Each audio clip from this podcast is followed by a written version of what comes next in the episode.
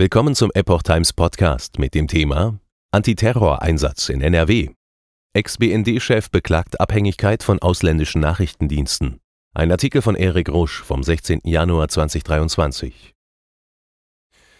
Die Festnahme zweier Iraner in Castrop-Rauxel wegen mutmaßlicher Planung eines Anschlags entfacht erneut die Diskussion zu den Befugnissen der deutschen Geheimdienste. Der Antiterroreinsatz in Castrop-Rauxel im Ruhrgebiet, dem ein Hinweis des US-Inlandsgeheimdienstes FBI vorausgegangen war, hat eine Debatte über die Befugnisse der deutschen Nachrichtendienste ausgelöst. Die Ermittler haben in diesem Fall keine Biowaffen gefunden, es sind in dem Verfahren noch viele Fragen ungeklärt. Doch erneut wird deutlich, wie abhängig Deutschland anscheinend von Informationen ausländischer Geheimdienste ist. Wir sind auf die Zusammenarbeit mit ausländischen Diensten angewiesen. Die bittere Realität ist, wir brauchen sie, Sie uns nicht, sagte der ehemalige Präsident des Bundesnachrichtendienstes BND, Gerhard Schindler, der Welt am Sonntag. Das hat uns bei Lagen oft den A. gerettet. Wegen vieler rechtlicher Hemmnisse könnten die deutschen Nachrichtendienste gewisse Erkenntnisse nicht gewinnen. Eine Mustererkennung, ob zum Beispiel jemand eine Bauanleitung für einen Sprengsatz aus dem Internet heruntergeladen und die erforderlichen Komponenten online bestellt hat, ist unseren Sicherheitsbehörden schon wegen der fehlenden Vorratsdatenspeicherung regelmäßig nicht möglich, erklärte Schindler gegenüber der Zeitung. Aktive Terrorermittler in den Bundesländern hätten in vertraulichen Gesprächen mit der Welt eine gewisse Abhängigkeit von ausländischen Diensten beschrieben, vor allem aus den USA.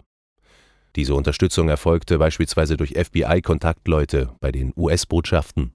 Das hat uns bei Lagen auf den A.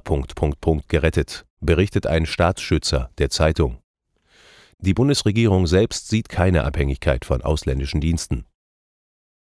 Grüner Politiker für Ausbau der Spionageabwehr. Der CDU-Innenexperte Christoph de Vries sagte der Welt am Sonntag, ich staune immer wieder darüber, dass ausgerechnet diejenigen, die unseren Nachrichtendiensten mit Misstrauen begegnen und ihre rechtlichen Befugnisse immer weiter einschränken wollen, sich bei jeder Gelegenheit wundern, dass Anschlagspläne nicht aufgrund eigener Erkenntnisse aufgedeckt werden. Konstantin von Notz, Fraktionsvize der Grünen, weist den Vorwurf zurück, Kritik daran, Sicherheitsgesetze bezüglich ihrer tatsächlichen Wirksamkeit zu evaluieren, kann ich nicht wirklich nachvollziehen, zumal dies ja ergebnisoffen in beiden Richtungen passiert. Die Befugnisse deutscher Dienste müssten angesichts stark gestiegener sicherheitspolitischer Herausforderungen nicht nur überprüft, sondern Bereiche wie die Spionageabwehr auch ausgebaut werden. 32 Prozent mehr Bedienstete beim Verfassungsschutz. Deutschland hat drei große nachrichtendienstliche Organisationen. Das Bundesamt für Verfassungsschutz ist der Inlandsgeheimdienst.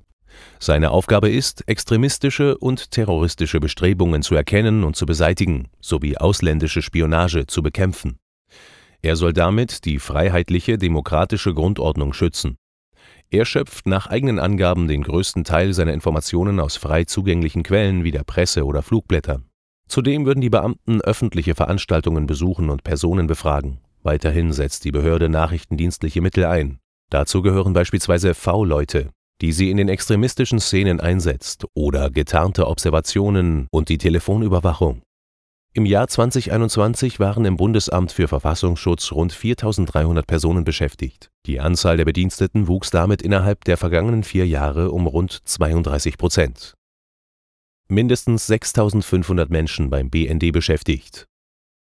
Der Bundesnachrichtendienst ist der Auslandsgeheimdienst der Bundesrepublik.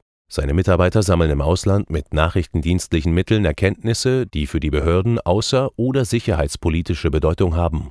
Zudem setzte er sich gegen terroristische Bestrebungen, die organisierte Kriminalität, illegale Finanzströme, Rauschgifthandel, die Weitergabe von ABC-Waffen und Rüstungsgütern ein.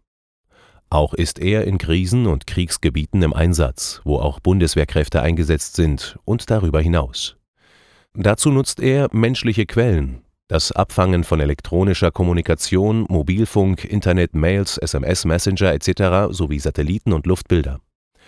Zudem nutzt der BND offene Quellen wie Medienberichte und andere Veröffentlichungen.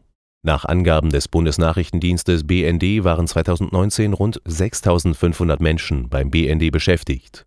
Davon arbeiten rund 3200 Personen in der Zentrale in Berlin.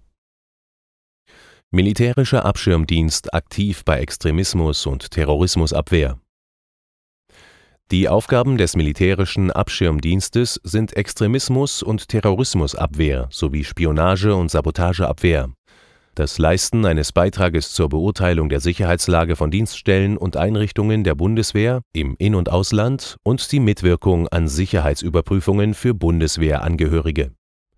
Für ihn arbeiten rund 1400 Mitarbeiter (Stand 2021). Zur Erfüllung seiner gesetzlichen Aufgaben nutzt er ebenfalls nachrichtendienstliche Mittel zur verdeckten Nachrichtenbeschaffung. Wie auch alle anderen deutschen Nachrichtendienste unterliegt der militärische Abschirmdienst einer parlamentarischen sowie fachaufsichtlichen Kontrolle und Gesetzen